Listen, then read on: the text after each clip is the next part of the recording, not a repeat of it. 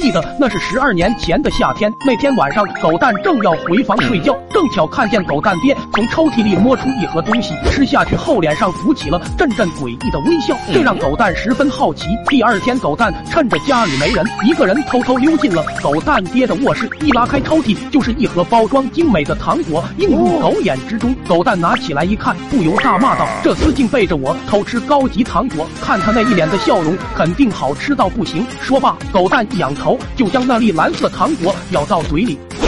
这是什么怪味道？入口微苦发涩，简直负分差评。大人的口味真是稀奇。吃完后，狗蛋也没太过在意，顺手又拿了几张狗蛋爹的私房钱，打算去村口买两包火爆鸡精。时间大概过去了五分钟，狗蛋突然感觉一阵头晕目眩，直接就摔了个狗吃屎，狗牙都崩飞两颗。接着，狗蛋就感觉自己的狗头开始发烫，脸上也浮起了阵阵红晕，这股热量遍及全身，最后全部都集中到了狗蛋的小兄弟那里。这情况让狗蛋吓了一跳，想起自己刚才吃的那蓝色糖果，哎呀，我的妈，绝对是糖果是过期了，产生了毒性，不然味道怎么这么诡异？此时狗蛋慌的一批，连忙就把我叫过来求助。我一见到狗蛋也吓了一跳，只见他弓着腰，夹着腿，双手捂着裆部，扭动个不停。狗蛋连忙把事情的来龙去脉说给我听完后，我一拍大腿说道：“没错，你这绝对是中毒的症状，和电视里的一毛一样。”狗蛋一听，更是直接给我跪倒在地：“好兄弟，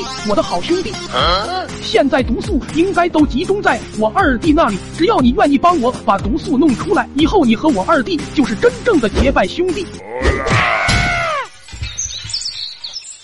好家伙，我直接就是好家伙，竟然让老子和他二弟结义！狗蛋一看我不愿意，立刻痛苦的说道：“难道你就这么眼睁睁的看着我离你而去？”我一听也消了气，思索了片刻说。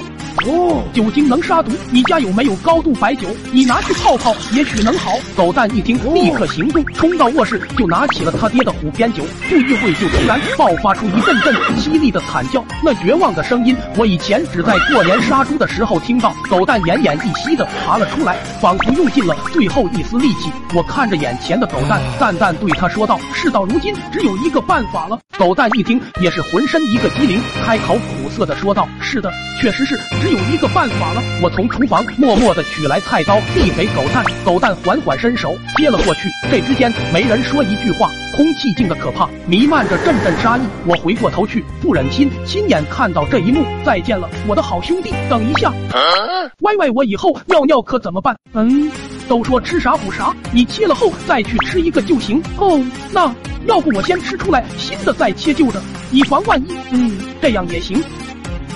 那晚，狗蛋家的猪圈传来阵阵惨叫。别问我狗蛋干了啥，我也不知道。